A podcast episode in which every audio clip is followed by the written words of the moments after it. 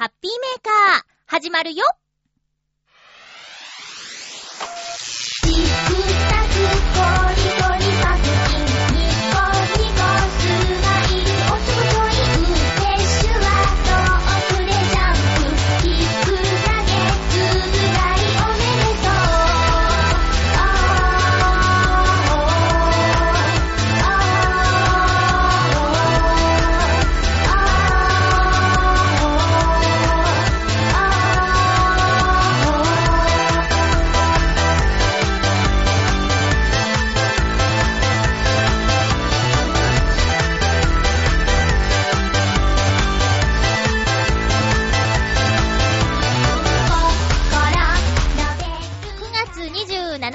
まゆっちょのハッピーメーカー。この番組は、ハッピーな時間を一緒に過ごしましょうというコンセプトのもと、ちょわへよ .com のサポートでお届けしております。なんか暑くない？暑くない？収録している月曜日、都心では30度を超えたそうです。真夏日じゃないですか。今日も最後まで1時間、よろしくお願いします。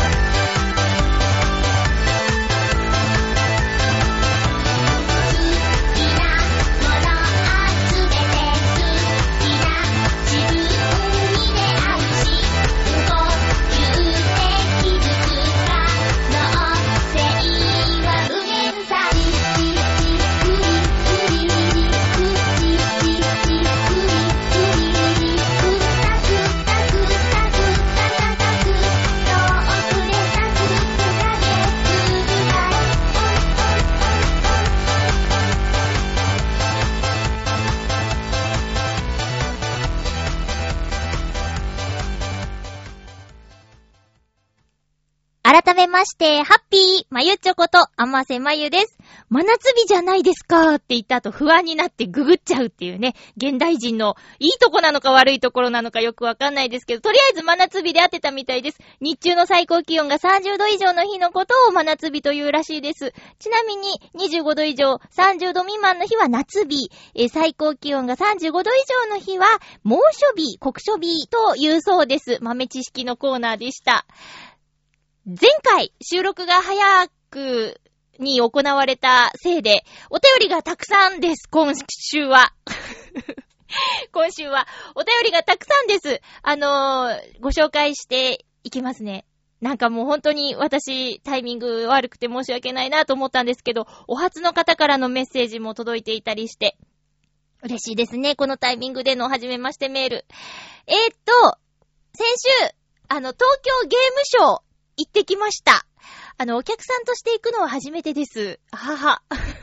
というのも、2003年の東京ゲームショーに、あの、北への関係でね、出演をしておりまして、あの、ゲームショーの会場に行ったのは、それっきりで、今回初めてでした。なんでしょうね。あの、お友達も行ったことないっていう子がいて、ちょっと一緒に行ってみましょうっていう、なんかほんと勢いですね。ローソンで前売り券買って、1000円かな？で買って行ったんですけど、いやね、あの、夜勤明けで行くと、行くところじゃないですね。ものすごく人が多くって、私久しぶりに、なんだろう、立ちくらみめまいみたいなのを起こしちゃってね、危なかったです。えーっと、日曜日に行ったんですけど、うーんと、前日土曜日で9万に、9万何千人とかで、で、日曜日はそれ以上だったっていうから、まあ10万人近い人が、あの、会場のね、幕張メッセの中にいたんじゃないかなって思うんですけど、リスナーさんで、東京ゲームショーに行った方いますか？もうあの、ニュースでね、あらかじめあの、なんていうか、記者さん向けの公開された日の様子っていうのをニュースで見てて、今年は何、バーチャルリアリティ、VR 系の展示とか体験がいっぱいあるんだとか。で、こういうね、体験をするためには、始発で、なんか泊まり込みダメだとかってね、始発で行くしかないみたいなことニュースでやってたから、もうそういうのは一切、あの、望まず、ただ会場の雰囲気を見に行こうかなっていうノリで行ったんですけど、いやー、すごいですね。すごいですね。もちろんあの、2003年の時よりも、規模が大きかったり、あと、認知度とか、参加人数みたいなものは増えてるんだろうけど、私の友人がね、2003年の時に私を見に、あの会場に来てくれてたんですよ。で、このたくさんの人の中を、よくね、まあ、ステージの方は置いといて、ハドソンブースさんの方でのイベントもあったんで、そこによく来てくれたなーとか、なんかね、えっ、と、いっぱい大きなモニターで、ゲームのプロモーションビデオとか流れてるんですけど、立ち止まらないでくださいってなってて、どこも見れなくて。で、立ち止まるならこのロープの中に入ってくださいみたいな感じでね、どんどんどんどんこう、なんて言うんだろうな、あの、幼稚園の遊びみたいな感じでね、ロープの中に人が溜まってくみたいな、そんな、そんなでした。だからね、チラシとかも、特に配布物系もね、あの、終わっちゃった状態で日曜のお昼頃行ったんだっけな朝仕事があって、夜勤があって、声の仕事行って、その後行ったんで、もう本当に気合が入ってないお客さんで、昼前ですね、で行って、いやもう本当に熱気と、あと、その日は、確かね、涼しかったはずなんですけど、会場の中はもう蒸し暑くってね、大変。で、各ブースで人がね、ちゃんとイベントやってるんですよね。あの、マイク持って、お姉さんがいたり、あと、お兄さんがなんか、試しで、プレイしながら、感想を言ったりみたいなのを各ブースでやってるから、音もすごいし、その、巨大スクリーンの映像ももうガンガンガンガンって入ってくるし、情報量がものすごくって、で、私、まあ、特技でもなんでもないんですけど、ちょっと耳が、あの、いろいろ探そうとしちゃうみたいなんですよ。何言ってるか、それぞれを把握しようとしてしまうところがあるので、それでもう頭がパンクしちゃって、で、人もすごいし、ぐるぐるぐるってなっちゃって、で、もう、とにかく一緒にいたお友達の足元を見てはぐれないようにしようと思ってっていう、そんなゲームショーでした。まあ、なんでしょうね。人見に行った感じですかね。私個人的にはゲームは全然やらないんですけど、そう一緒に行った子ももう疲れ果ててて、で、結局なんか、あの、ゲーム大賞みたいな、なんか賞、各賞みたいなの発表されてるステージをチラ見したんですよ。あ、今なんかやってるね、みたいな感じで。で、そういうのあるんだって知って帰りの電車の中でゲーム大賞の、あのーホームページを見たら結果が載ってて、で、各部門の見て、で、その足で中古屋寄って解散みたいな。そんな、そんな感じでした。ええまあまあ、あのー第20回の東京ゲームショウだったみたいなんですけどね。さあ、すごかったです。盛り上がってて。うん。コスプレの人も、いやーもうね、それもう大丈夫みたいなね。なんか、露出激しいなーって。で、外ではアイドル並みに囲まれてる人もいたりしてね。うん。すごかった。セクシーだった。そうじゃないよ。面白系のコスプレもいてね。あの、コスプレする方もいて、えっと、マインクラフトの、なんか、カクカクしたキャラクターのコスプレしてる人もいましたよ。そんなでした。いやもうね、大変、イベントって大変だねーって思いました。それではそう、冒頭にもお話ししたんですけど、今回はお便りをたくさんいただいているので、漏れなくご紹介していきたいと思います。まずは、前回のテーマにいただいているお便りからご紹介しますね。えっと、紹介しようか迷ったんですけど、でもいただいてたから。あちなみに前回のハッピートークのテーマなんですけど、好きな定食ということでいただいておりました。えハッピーネーム、フクロウのキスさんありがとうございます。なんか、すいません。ちょっと迷ったんですけど、紹介しますね。えっと、今回のテーマ、ごめんなさい。まゆちょさん皆様、ハッピー、ハッピー？今回のテーマ、好きな定食について。えっと、ありません。苦笑い。えー私は基本的に外食をしないので、ほぼ食べたことがないと言ってよいくらい、定食を食べたことがありません。食べてみたい定食を考えてみましたが、思いつきませんでした。食べ物に興味がないので。ぜひもないですね。苦笑い。それでは、ありがとうございます。食べ物に興味がない。そう、なんかね、いつもそうよね、食べ物のテーマになった時は申し訳ないなと思うんですけど、まあ、で私食べ物にめっちゃ興味あるんで みんなもどんなものに興味があるのか気になってしまうんですよ。外食をしないってことは自炊をするってことですよね。え、じゃあ、あれだ、ボーノでのライブの時は特別なんですね。ボーノはね、飲食店だから、ライブハウスであり飲食店だからね。えー、どんな気分なんだろう。ありがとうございます。あのね、あの、うちの弟も、あまり外食とか、その食にね、あの、興味がないタイプだったんですよ。食にお金をかけるぐらいなら、みたいな感じの子だったんですけど、最近私がちょっと洗脳しまして、うまいもんはうまい、いいもんはいいということをね、分かってくれまして。案外、案外ね、お調子者なんでね。あの、例えば、北海道物産展とかでさ、2000円ぐらいの海鮮丼売ってるんですけど、あれをね、買ってったんですよ、お土産に。ドーンと。母とおばと弟と私の分ね。すごいね、私。何やってんだろう。夜勤明けでたまに金銭感覚が狂うことあるんですけど、バーンと買ってったら、弟がバカな買い物してって言うんですよ。そんな、そんなの、うわ、もったい、何してんの？みたいなこと言うのに、食べたら、目を大きくして、うまいな、姉ちゃん、つって。うまいわとか言ってね。そのリアクションでね、嬉しいんですよ。食べ物はね、体の、なんていうか、体になりますから。血となり、肉となりってやつですよ。いいもんはね、たまに食べた方がいいんです。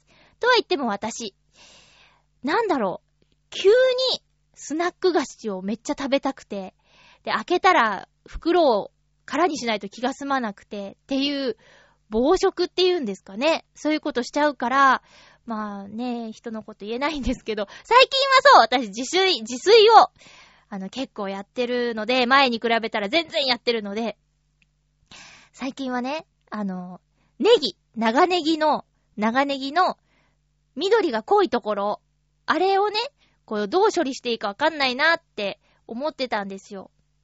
そしたらね、あの、ネギを使って、ネギ味噌っていうのをね、作るレシピを見つけまして。で、まあ、傷んでるところは除いて、こう、ネギの青いところを、わーって輪切りにして、ダダダダーンって切って、で、調味料と混ぜて煮詰めて、まあ、保存食ですよね。おにぎりに入れたら超美味しいんですよ。めちゃくちゃおすすめです。そう、それ、それも、それもやんないよりいいでしょ？それも料理なんですよ。フクロウのキスありがとうございます。あの、多分、こう、大勢で行ったりね、ワイワイしながら食べるのと、私も一人じゃ外食しないから、ね、そういう違いもあると思うんでね、また美味しいものに出会えるといいですね。定食はいいですよ。栄養のバランスもね、ちゃんとしてるところ結構あるし。なんか、じゃあ初めて食べました時には 教えてください。続きまして、ハッピーネーム、サバの味噌煮さんです。ありがとうございます。まゆちょさん、はじめまして。はじめまして。毎週楽しく拝聴させていただいております。ありがとうございます。一年発起してメールしてみました。ほんと嬉しい。ありがとうございます。サバの味噌煮さん、よろしくお願いします。私の食べたい定食ですが、吉野家の牛丼つゆだくと生卵が食べたいです。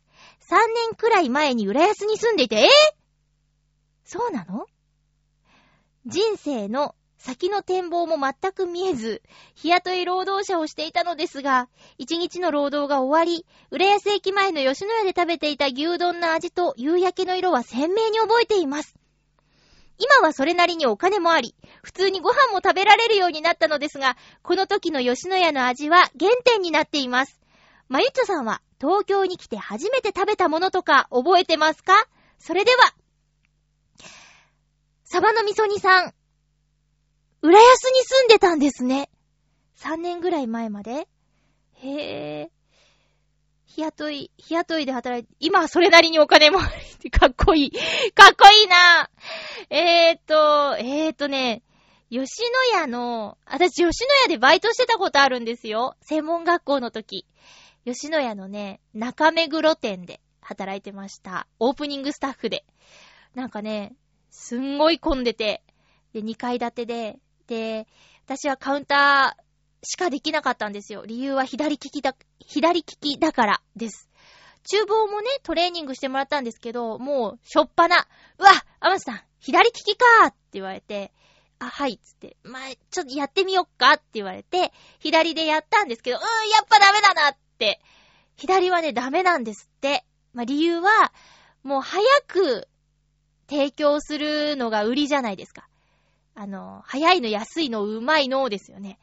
早く出さなきゃいけない時に、もう早く出せる厨房になってるんですよ。ただ、それは右利き仕様になってるんですね。で、右でご飯よそってパッてやったらもう次隣に右でお玉がありまして、しかもそのお玉も、こう、おつゆが出るところ、もうホテルのね、こう、バイキングとかであるスープよそぐ、スープを注ぐお玉がさ、片っぽだけシュッってなってるのわかります？あれもね、右利き用なんです。で、左の人はね、ダメなんですよ。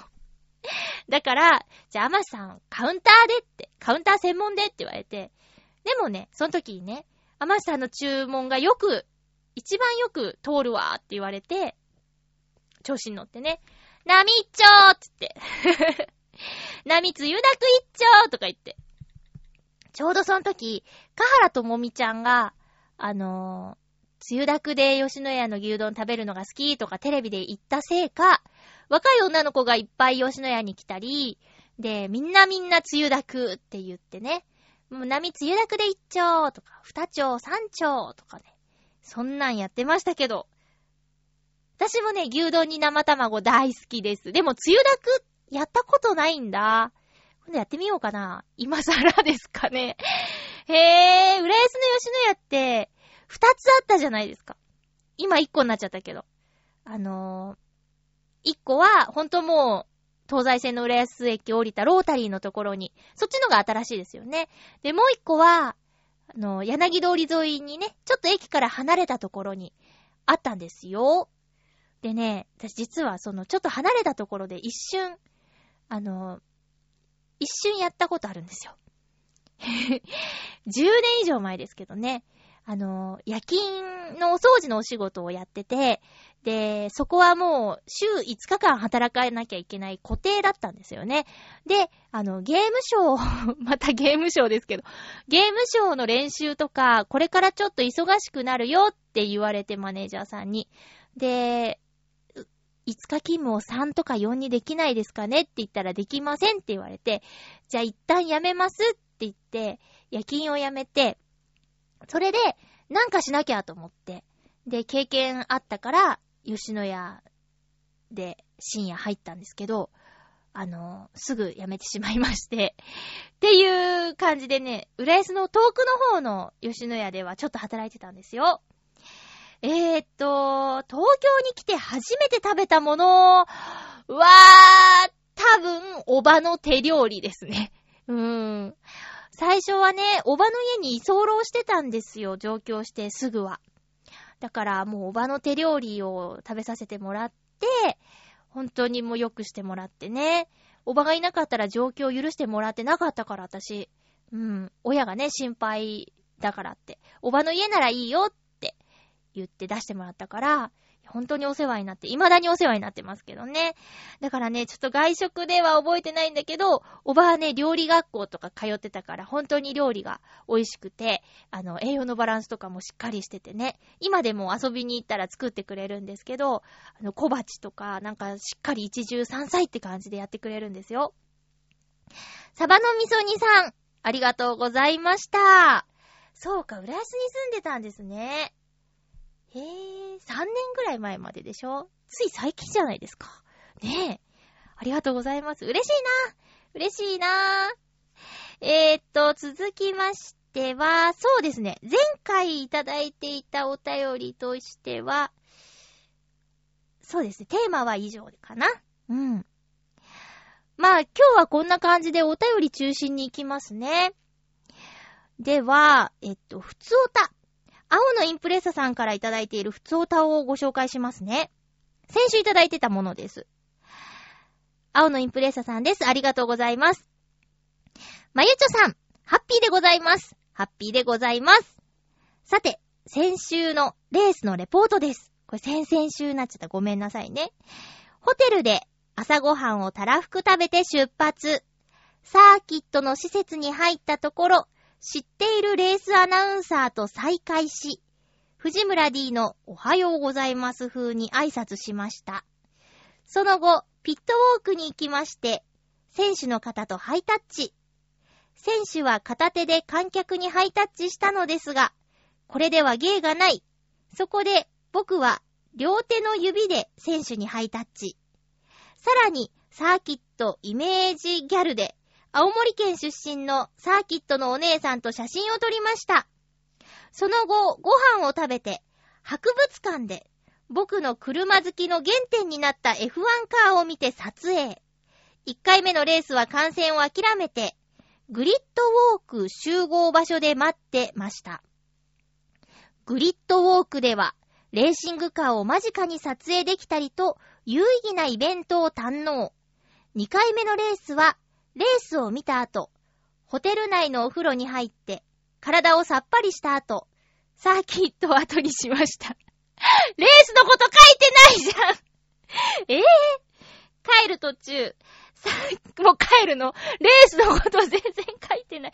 嘘え、サーキットの近くのお世話になっているガソリンスタンドさんによってガソリンを入れてもらい、そこで店長さんに再会し、ジュースをもらい？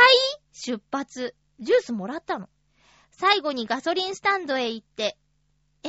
レンタカーを返却。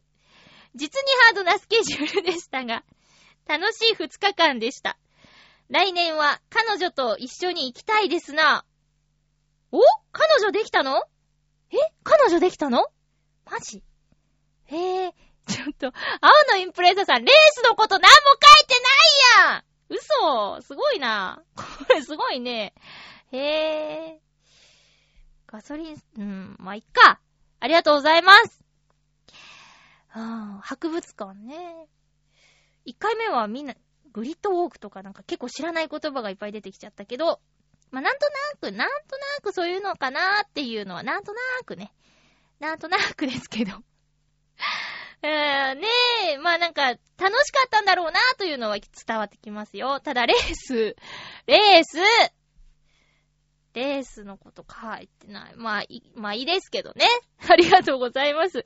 ごめん、ちょっと、面白くなっちゃった。えーってなっちゃった。うん。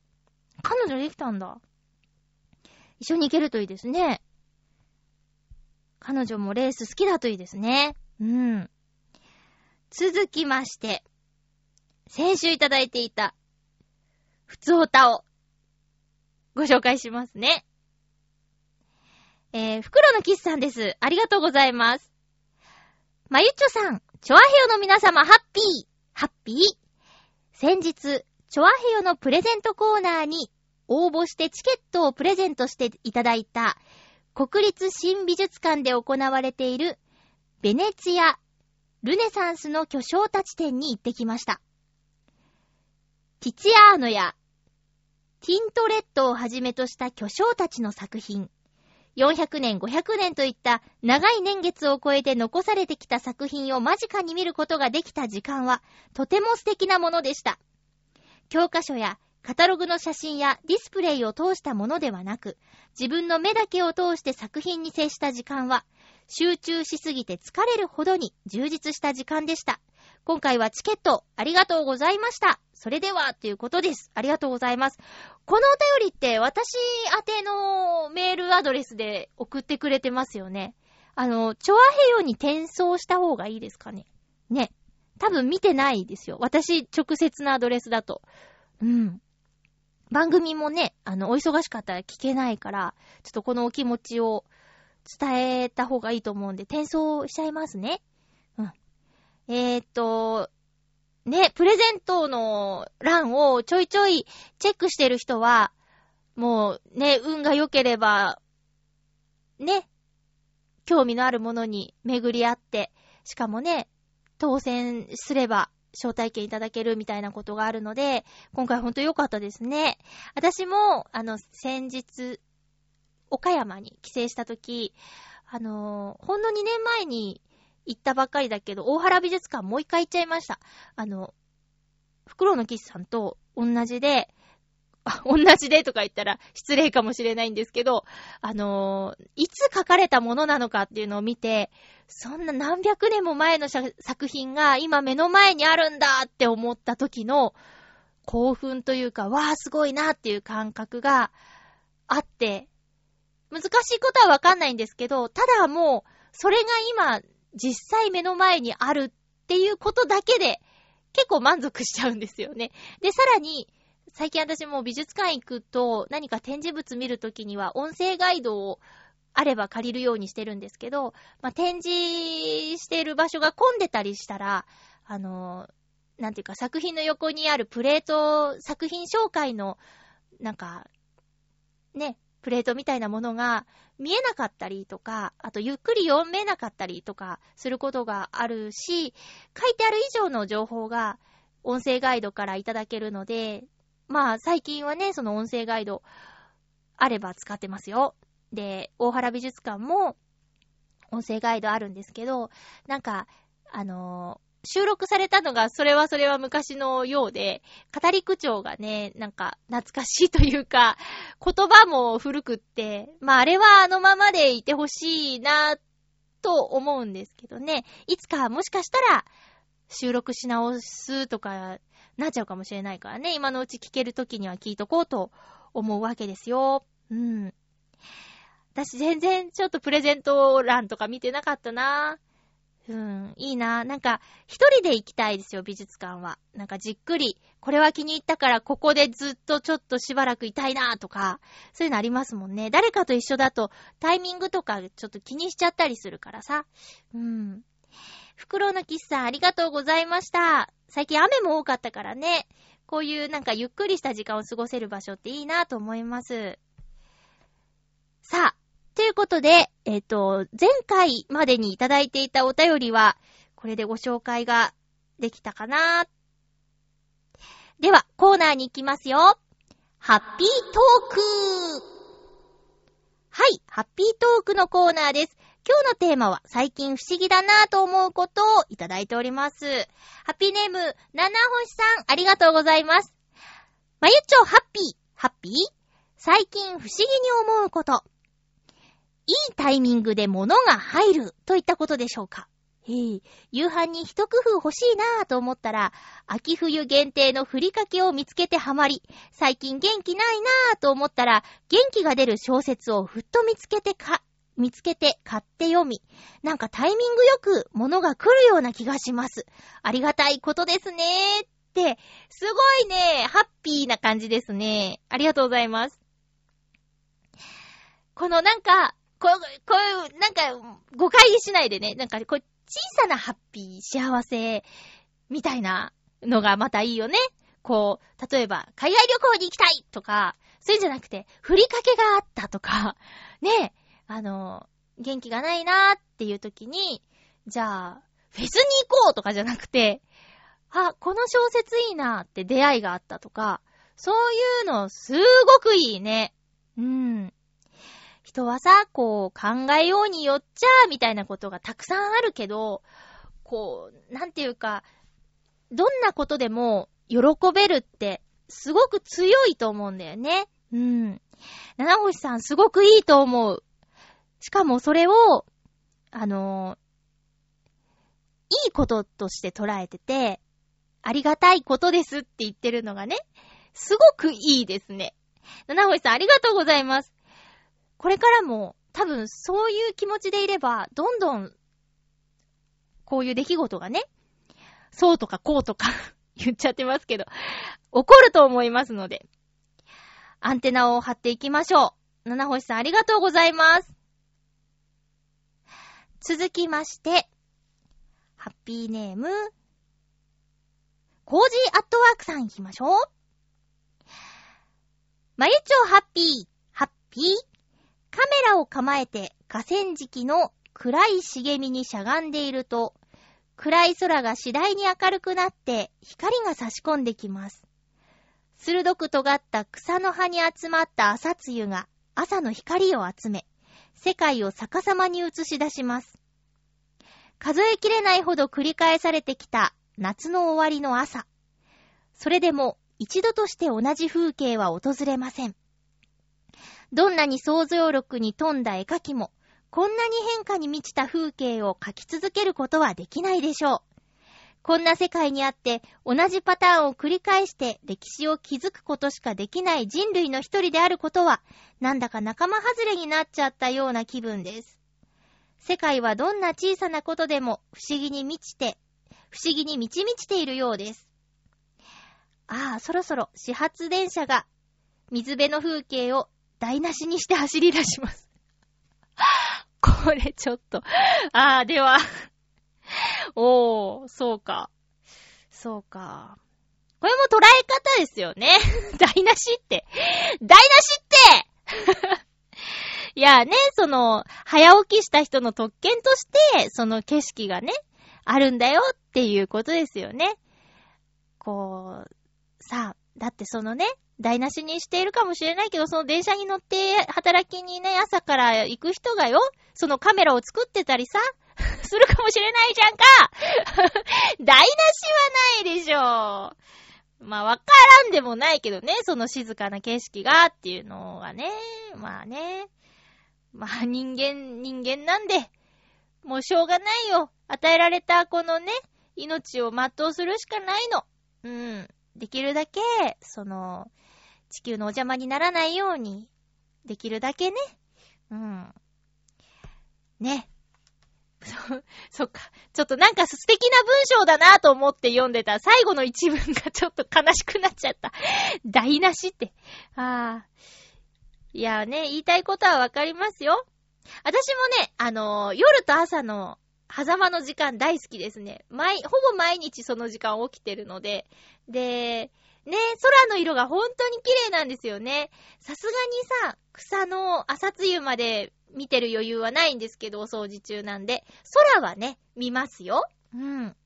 で、あー、この今のこの空を見せたいよーとかいうタイミングの早朝の、なんか、水色とピンクと灰色と、こう白と、みたいな、なんか不思議な空の色になるんだけど、あ、きっと世の中の多くの人は今まだ布団の中なんだろうなーって、こんな素敵な空を見ることもないんだなーってね。ねえ。うん。また夕方の空とはね、朝と全然違うんですよ。なんか、ね、太陽が出る前の柔らかさみたいな。うん。まあ、夕方もなんかたまにあるんだけど、でも朝の方がその割合が大きいかな。で、最近ずっと雨続きだったけど、今朝なんかはね、あの、ちゃんと朝焼けというか、うん、見られたよ、久しぶりに。まあ、そうね、悲しいけど、しょうがないよ、コージアットワークさん。そういうね、素敵な景色を知っているっていうのはね、素晴らしいことですよ。うん。ちょっと衝撃だった。でも素敵な文章を書きますね。さすがです。ありがとうございます。続きましては、ハッピーネーム。うーんと、どうしようかな。袋のキッさん行こうかな。まゆちょさん、皆様、ハッピー、ハッピー。フクロウのキッさんです。ありがとうございます。今回のテーマ、最近不思議に思うことについて。最近、特に不思議に思っていることはありません。なぜなら、常日頃から不思議に思っていることがたくさんあって、最近に限定されていないからです。な、どうしたの？どうした？なんか上げ足取るようなこと言って。あー。そして、日常的に不思議に思っていて、仕事中など、意識的に頭を空にしている時以外に考えていることはたくさんあります。実はどんなことを考えているのかを一度書き出してみたのですが、絶対に何を言ってるかわからないと言われると思うので、お話しするのはやめました。苦笑い。私にとってこの苦笑、あ、私にとってこの世界は、吐き気がするほどに不思議なことが満ちていて、考え始めるとあまりの奇妙さに押しつぶされそうになる場所です。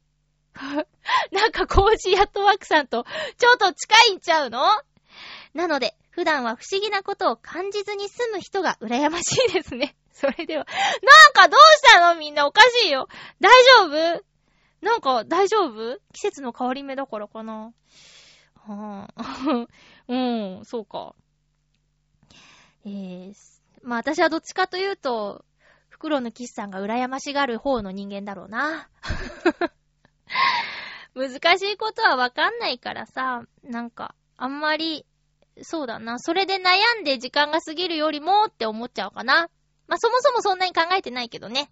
えー、えー、そうか。うん。でもね、一度書き出してくださったんだ。ありがとうございます。でも書き出してみたとこで、まゆちょにはわかんねえだろうと。わかんねえだろうっていうね、まあ、賢明な判断ですよ。まあ、でも一つぐらいね、例えばって聞いてみたかったですけどね。うん。ありがとうございます。いつも思ってんだね。うーん。まあ、言葉にできないモヤモヤとか、なんか人に言うほどのことじゃないけども、みたいなものは誰かしら誰にでもあると思うんですけどね。ちょっと重すぎてみたいなこととか、うん、ありますよ、そりゃ。袋のキスさん、ありがとうございます。ちょっと、なんか、コージアットワークさんと、ね、世界観がちょ、ちょっと、ちょっとだけ似てたような気がしたんですけどね。えー、っと、うん。じゃあ、以上です。以上です、テーマ。えーっと、最近不思議に思うこと。私多分、このテーマ考えた時にいっぱいあったんだろうけど、今なんかスッキリしてるんだよね。なんか、あ、そう、そうそうそうそう。ちょ、今ないです。ひどい。ひどいね。いや、ちょ、ちょっと忘れちゃったの。あの、あったんですよ、結構。そん時すごいぐるぐる悩んでて。でもね、な、悩んでない方がいいでしょ？うん。私は、そうだな不思議に思うこと。うーん。そうね、またちょっと思い出したら言うことにするね。では、普通歌をご紹介します。ごめん。ごめんちょっとこんなことになるとは思ってなかった。あの、いろいろ話したいことあったんだけど、ごめんなさいね。あの、じゃあじゃあじゃあ、お便りを。お便りまだまだあるので、お便りをご紹介していきます。ハッピーネーム、サバのみそにさん、ありがとうございます。あの、テーマのコーナーってタイトルなんですけど、ちょっとテーマが今回違ったようなので、ここでご紹介しますね。まゆちょさん、ハッピーです。ハッピーです。えー、私の今のマイブームですが、テレビを持っていないので、パソコンで5時に夢中を見ています。しかもほぼリアルタイム。5時に夢中っていうのはあれですよ。東京 MX で放送されている、あの、マツコデラックスさんがブレイクする前から出ていた、夕方の情報番組なのかな？あんま見たことないんですけどね。それをパソコンで見ています。その背景を見ていて気づいたのですが、もしかして関東は5時になるともう真っ暗だったりするんですか？私の住んでいる九州の果ては6時半くらいまでめっちゃ明るいです。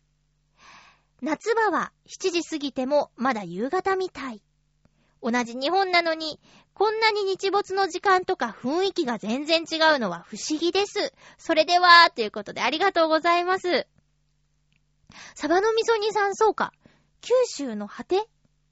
うーん。あれよ？今日、ねえ、5時。今、今何時？今。あ、今5時30分ぐらいなんですけど、午後ね、あの、沖縄のあたりで震度5弱とかの地震があったよね。九州大丈夫でしたか？うん。怖いね。なんか、月曜日は、ちっちゃめの地震というか、まあそのね、沖縄のは 5, 5弱で大きかったけど、北でも揺れたし、なんかちょこちょこ、なんか最近揺れるね。やだね。5時に夢中は、その、マツコデラックスさんにハマってた時に、今も好きなんですけど、何度か見たことあるよ。あの、深川亮さんがね、総合司会みたいな感じでやってんですよね。うん。いやー、そうなんだ。なんでなんで？なんで好きなん？好きなのかな？マイブームなんでしょ？マイブームで5時に夢中。へえ、なんでだろう。まあ、あの、東京 MX、あ、パソコンで見れるんだ。すごいね。東京 MX って、まあね、なんて言うんだろう。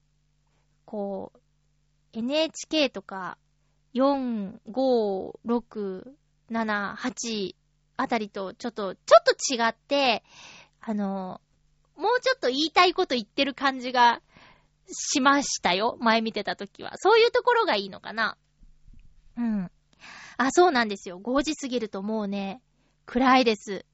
早いよ。まあ、日の出も遅くなってるし、日の入りも早くなってますね。割と、急だったな。夕方が早くなるのが、あれもうこんなに暗いっていう風になったタイミングが、なんかじわじわじゃなかったような気が、私はしているんだけどな。どうだろう感覚の問題。あのね、この地域によって、その天気とか気候とかが違うことに違和感があったのはね、あの、いつだったか沖縄に2月に旅行に行った時にね、フジテレビだったかな朝の番組見てたら、あの、ダフ、うんん？なんだ？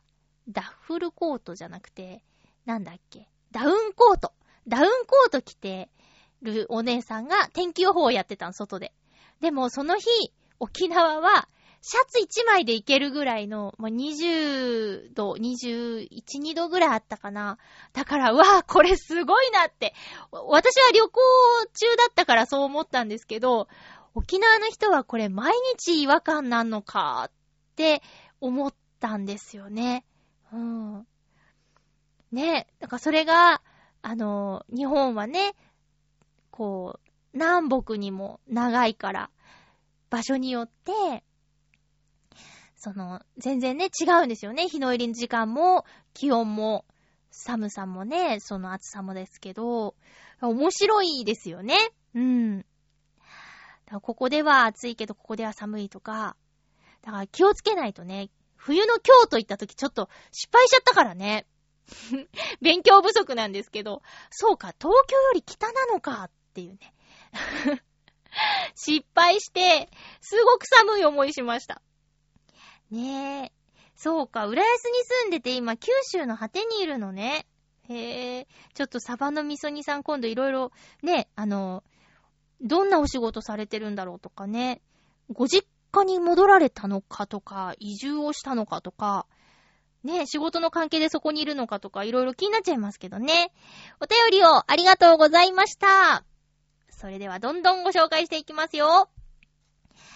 ハッピーネーム、コージーアットワークさんからの普通歌をご紹介します。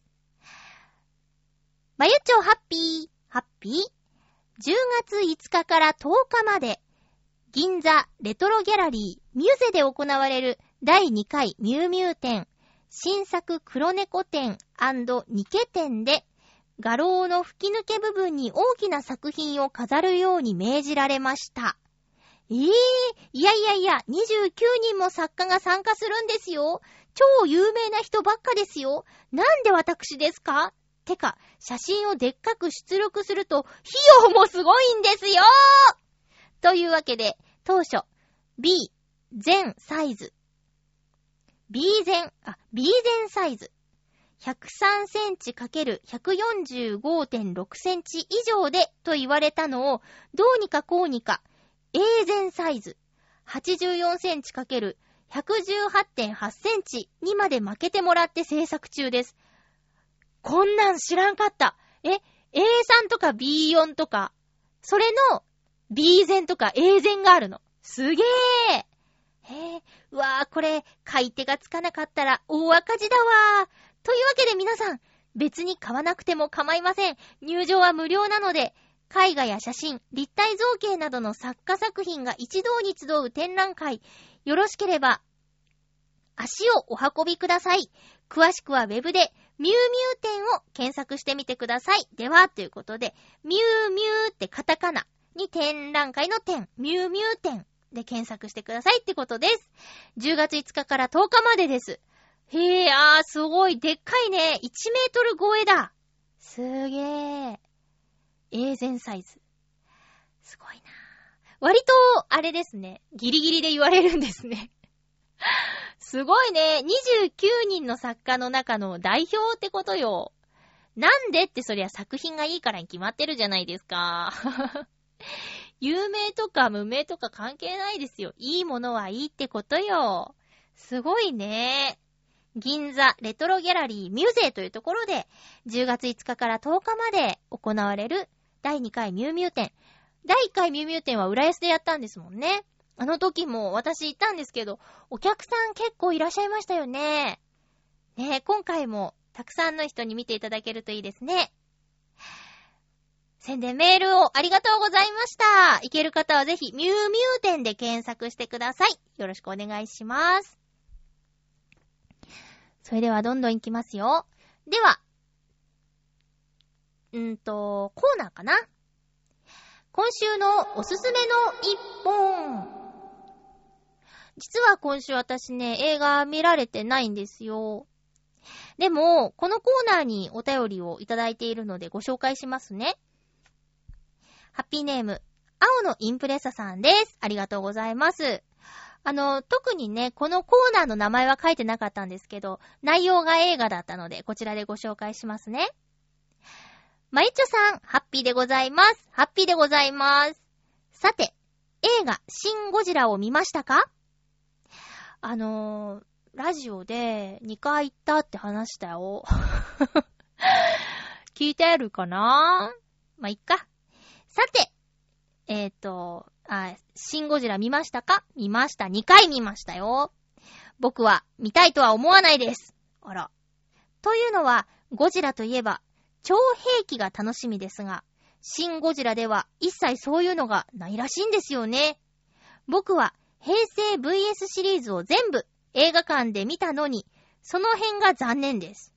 ちなみに好きな怪獣はメカゴジラですね。うーん、ありがとうございます。え、でもさ、ゴジラ好きなら見てみたら？見てみたらいいんじゃない？なんか見ないでさ、こう、いやっていうのもったいないレベルの作品ですよ。今までのと比べてとかって言われると、その今までの私知らないからわかんないですけど、まあ、監督も違うしさ、まあ世の中で評価が高いものだから、一応見といたらいいんじゃない？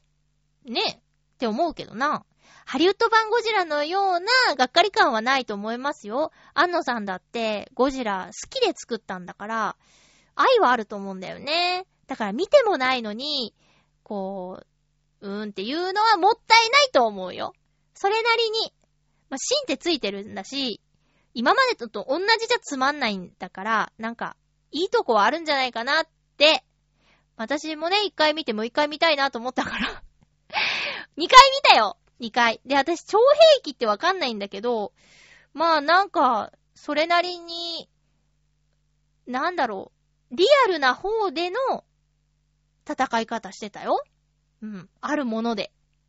まあ、あるものっていう段階で超兵器じゃないんだろうね。えー、青のインプレッサーさん、ちょっと行ってみて、好きな人が見てどう思ったかって知りたいよ。という風に思いましたよ。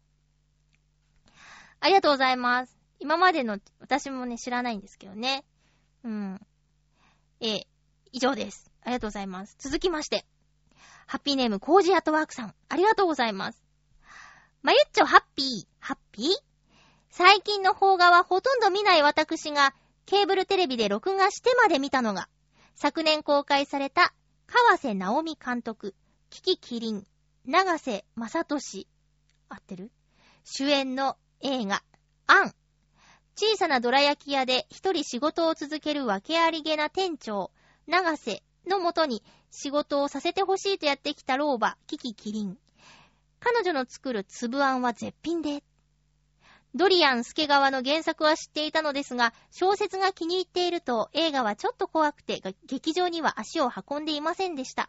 で、見た結果から言えば、この作品については原作を読んでいない人はむしろ幸運で、何の予備知識もなしに見た方がいいと思いました。映画を見てから原作を読んでも遅くありません。ネット検索なんかしないでいきなり見た方がいいと思います。物語の背景にある問題については、報道カメラマンだった私の叔父が、大学の卒業作品として長期撮影を行い、写真パネル制作を私の家でしたことがあります。小学生だった私は、映画の中で紹介されるような写真を特大サイズで見て鮮明に記憶しました。内側の映画祭なの、あ、ごめんなさい。内外の映画祭なので高い評価を得た映画ですが、できれば映画を見ている間に泣いたりしないでほしいと思います。主人公たちに突きつけられた質問は、等しく私たちにも突きつけられているのですから。内容をばらさないように紹介したので、わけがわからないと思いますが、これおすすめの映画です。では、ありがとうございます。日本アカデミー受賞式でアンは出てきて、キキキリンさん、主演女優賞ノミネートだったかな？最優秀、最優秀？まあでもね、日本アカデミー受賞式で、その映像はちょりっと見ました。なんか予告編的な感じで、作品紹介みたいな感じで見ましたよ。だから、そうですね。あの、気にはなってる作品です。あの、今度、借りてみてみますね。うん。原作を知らないで見た方が、そうどう、どうなんだろうなんかちょ、ちょっと重たそうですね。この、コージアトワークさんの紹介の感じだと。うん。重たそう。重たそうだからちょっと元気のある時に、見るか、元気がない時に見て、もうずんどこまで、ね、重さを受け止めるかっていう感じなんですけどね。うん。ありがとうございます。気にはなってたんですよ。覚えてたから。その、日本アカデミー賞受賞式の感じをね。うん。見かけたし、ゲオで。こうやっておすすめしていただけると嬉しいですね。あの、最近ね、ちょっとだけ、ちょっとだけなんか時間がなくて途中で見るのやめちゃったんですけど、あの、コージアットワークさんが以前言ってた、ウッジョブ、ウッジョブ、カムサイナーな日常でしたっけ？あれをちょっとだけ冒頭30分ぐらい、ヒルが出てくるところらへんぐらいまで見ましたよ。途中ですけどね。うん。えー、っと、ありがとうございます。皆さんも何かおすすめがあったら教えてください。あのー、ホラー的なやつじゃなければ、だいたい大丈夫かな。あんまり痛いシーンとかあるとね、ちょっと、ちょっとね、しんどいんですけどね。えー、っと、いうことで、お便りは全部ご紹介できたかな？よかった。はい。いやー、今回は本当にずっとお便りをご紹介していた、い、1時間でしたね。うん。えー、っと、もう9月も最終週なんですけど、冒頭でも言った通り、今日暑いんですよ。30度超えてたんだって。しかも、何、水曜日ぐらいまで暑さが続くらしいですよ。あの、これ全国的なことなのかな涼しかったり暑かったりして、体調をね、崩しちゃいがちですけどね、気をつけていきましょう。あ、また、雨なんだ、木曜日ぐらいから浦安。そうなんだ。でも火曜、水曜は暑そうです。ねえ、困っちゃいましたね。あの、雨が続いてたからね、この休みも、あの、こもっちゃってました。今週はね、うー、何やってたかな特にこれといって、何をしていたってんじゃないんだけど、なんだっけ。あ、ちょっと本読んだりしたかなあと、もう、雨の止み間が日曜日にあったから、洗濯機2回回したりとか。あ、そうだあのね、声のお仕事にね、ちょこちょこ行くんですけど、いつもお世話になっている制作会社さんに、その日曜日の朝お呼ばれして行ってきたんですよ。で、ドア開けたら、なんか、なんだろうって、ちょっと匂いがいつもと違うって思ったの。で、んーこう、なんか、食べ物でも食べたのかなと思って。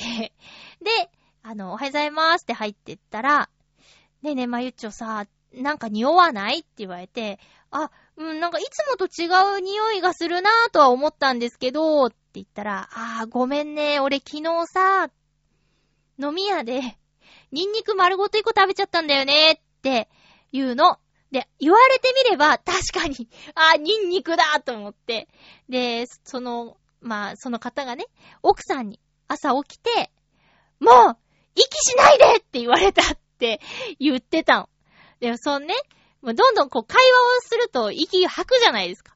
そしたら結構、結構その奥さんの気持ちがわかるレベルでの、あの、なんていうかね、あの、すごい匂いがスタジオに充満してですね、えー、なかなかその日の収録は過去最高レベルに過酷でしたよ。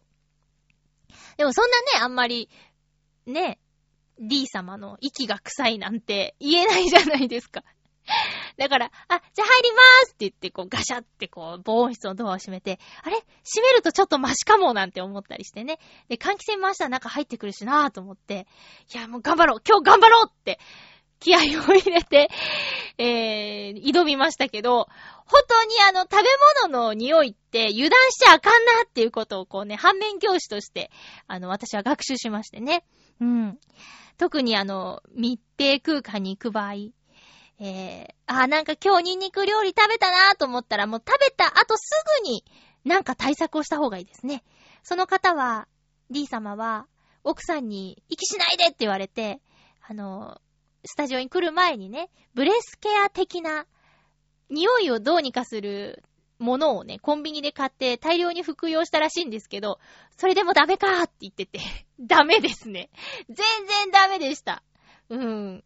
臭かったです 気をつけましょう。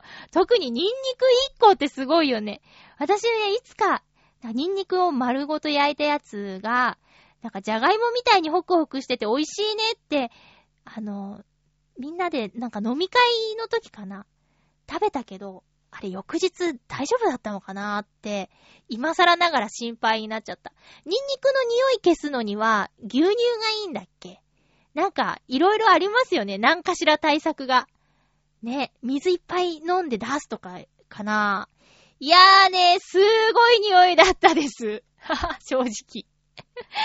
ね、気をつけましょう。ということで、次回の予告ですが、次回は、10月の、あれ ?10 月の、あれどこだ ?10 月の、あれ ?10 月の、ちょっと待って。紙がない。10月の、これかな？よいしょ。10月の4日の収録、あ、4日の放送を10月2日の日曜日にする予定です。えー、前後する場合もあります。最近では金曜日に収録してしまったっていう時がありましたんでね。あの、早くなっちゃう可能性もありますので、あの、お便りを送りたいっていう方は、なるべく早めにお願いします。まあ、でも、予定通りになるべくしたいなと思っておりますよ。テーマは、え体育の日を翌週に控えているということで、運動会ということでいきます。運動会の思い出や、運動会の時の好きな種目、苦手だった種目などなど、運動会にまつわることであれば何でも大丈夫なので、お便りを送ってください。よろしくお願いいたします。その他、ふつおたなどなどもお待ちしております。えー、今回は、ご新規の方からのね、サバのみそ煮さんというご新規の方からのお便りもあって、とっても嬉しい1時間でございました。お便りもたくさんでありがとうございます。お相手は、まゆちょこと、あませまゆでした。また来週、ハッピーな時間を一緒に過ごしましょう。チョアヘヨ T シャツ買ってね。ハッピー